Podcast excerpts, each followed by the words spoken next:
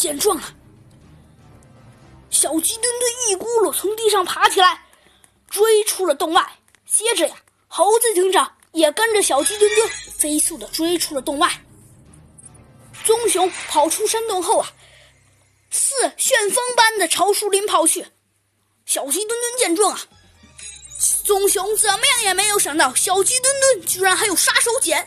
只见呐，他从他的口袋里连续掏出了十多个乒乓球，用力撒在地上，然后啊，使劲用脚一踹，一下子把这些乒乓球都踹向了棕熊。棕熊连忙闪躲，结果啊，一不小心一脚踩到了一个乒乓球上，一屁股咚的一声坐在了地上。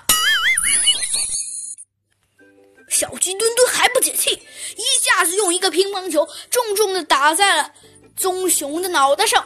棕熊一个没有措施的一头栽倒了在了地上，吃了一个狗啃泥。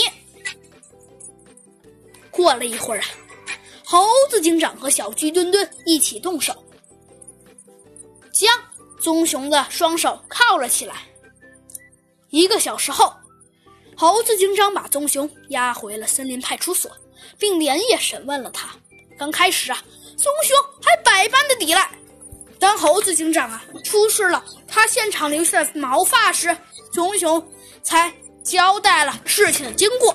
猴子警长啊推了推椅子，示意棕熊继续说下去。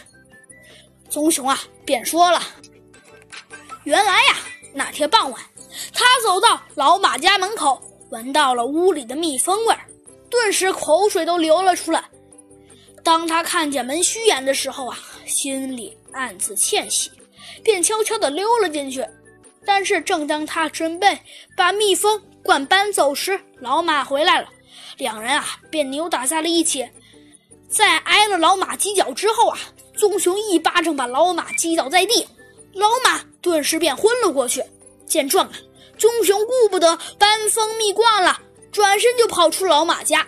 第二天，他听说老马死了，吓得便直接躲进了山洞里。第二天，猴子警长把小鸡墩墩叫到一块儿，说要分析一下，进一步分析老马的死因。一听这话呀。小鸡墩墩就非常肯定的说：“哎，分析什么呀？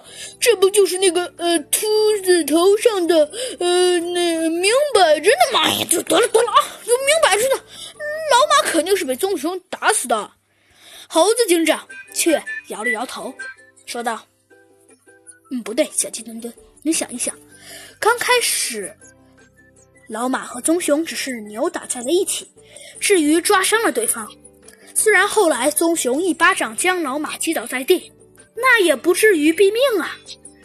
哎呀，那棕熊年轻气壮，力大无比，而老马那年龄大了，怎么能抵挡他致命这一掌啊？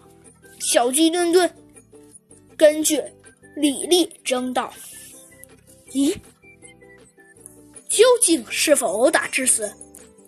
让法医来检验一下，不就知道了吗？”猴子警长说道。呃，这是个好主意，小鸡墩墩说道。于是啊，小鸡墩墩给森林公安局法医科打了个电话，说请求一名法医前来验伤。